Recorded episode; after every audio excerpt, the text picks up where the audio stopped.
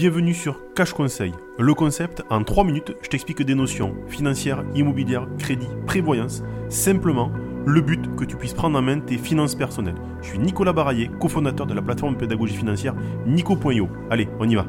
Bonjour et bienvenue dans un nouvel épisode de notre podcast sur les finances personnelles. Aujourd'hui, nous allons parler de la construction d'un portefeuille d'investissement équilibré. Si vous vous êtes déjà demandé comment les investisseurs professionnels répartissent leur investissement pour optimiser les rendements, tout en minimisant les risques, c'est l'épisode qu'il vous faut. Commençons par comprendre ce qu'est un portefeuille d'investissement équilibré. Il s'agit d'une combinaison d'actifs diversifiés, y compris des actions, des obligations, des fonds indiciels, de l'immobilier et éventuellement des matières premières. L'idée est de répartir vos investissements de manière à ce qu'une baisse de valeur dans un domaine soit compensée par des gains dans un autre. Par exemple, Disons que vous avez 10 000 euros à investir. Une approche équilibrée pourrait consister à investir 60% de cet argent en actions, ce qui serait 6 000 euros.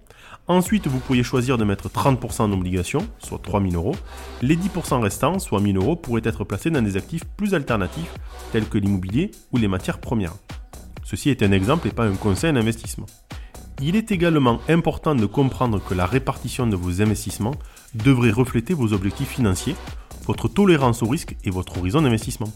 Par exemple, si vous êtes jeune et que vous investissez pour la retraite, vous pouvez vous permettre de prendre plus de risques et donc d'investir une plus grande partie de votre portefeuille en actions. Prenons notre exemple.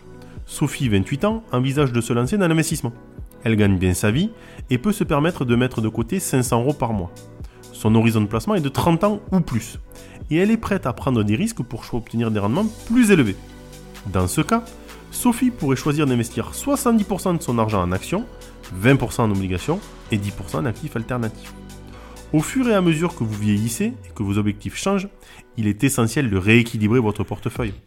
Par exemple, si vous approchez de la retraite, vous voudrez peut-être réduire votre exposition aux actions qui sont plus volatiles et augmenter votre investissement en obligations ou fonds euros, qui sont généralement considérés comme plus stables. Il est important de noter que la construction d'un portefeuille d'investissement équilibré ne garantit pas un rendement, mais elle peut aider à minimiser les risques. Comme toujours, il est préférable de consulter un conseiller financier avant de prendre des décisions d'investissement. Merci d'avoir écouté cet épisode et n'oubliez pas que vous abonner pour plus de conseils est important sur la gestion de vos finances personnelles. À la prochaine